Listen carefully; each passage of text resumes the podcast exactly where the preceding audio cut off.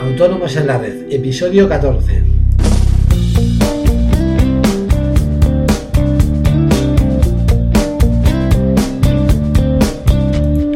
Muy buenos días a todo el mundo y bienvenidos a Autónomos en la Red, el podcast en el que te contamos toda la actualidad fiscal y laboral y en general todo lo que rodea el mundo de los autónomos.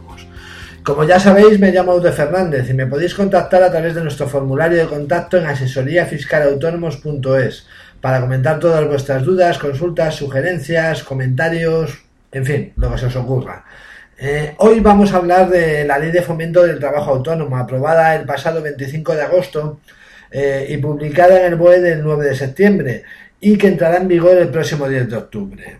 Sé que es un jaleo de fechas, en verdad con lo que os tenéis que quedar es que entra en vigor el próximo 10 de octubre. En este episodio lo que vamos a hacer es relacionar las novedades más significativas para el mundo de los autónomos que introduce esta ley, eh, sin entrar en otro tipo de novedades que incluye, como por ejemplo para socios de, eh, cooperativas, etcétera. Eh, más adelante, en posteriores episodios, iremos desgranando una a una todas las novedades que merezcan un estudio un poco más en profundidad. Las novedades más significativas que introduce esta nueva ley, que recordemos entra en vigor el próximo 10 de octubre, eh, son básicamente siete y son las siguientes. En primer lugar, eh, afectando a lo que es la tarifa plana, que ya tratamos en el episodio número 8, eh, lo que se hace es ampliar a más colectivos el acceso a dicha tarifa plana y además se fijan 50 euros durante los seis primeros meses en lugar de los 53,24 que eran hasta ahora. Sé que es un ahorro ridículo, pero bueno, todo ahorro sea bienvenido por un lado y por otro lado también era muy ridículo que una tarifa que popularmente, incluso desde el propio gobierno, se ha hecho llamar tarifa de los 50 euros, eh, no fuese de 50 euros, la verdad. En fin, en segundo lugar, eh, y afectando a la capitalización del paro, del que ya hablamos en el episodio número 10, eh, se eliminan los topes de edad, por lo que ya no hay límite de edad para pedir el 100% el 100% perdón, de la prestación de desempleo en un pago único para poner en marcha un negocio. En tercer lugar está la compatibilización de la prestación por desempleo y trabajo por cuenta propia.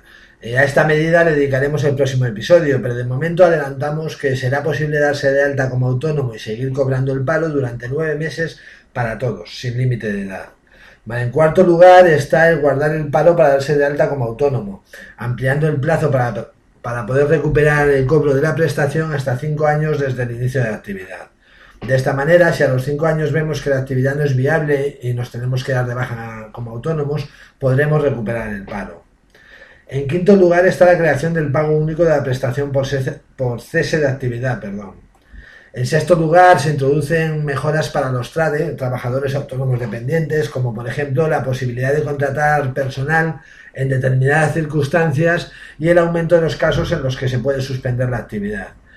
Y en séptimo lugar, eh, se establecen nuevas reducciones y bonificaciones de la seguridad social eh, para determinados colectivos, como son las personas con discapacidad, las víctimas de violencia de género y las víctimas del terrorismo, entre otras. Como podéis ver, es una ley que introduce mejoras en casi todos los casos eh, para poder acceder al trabajo por cuenta propia.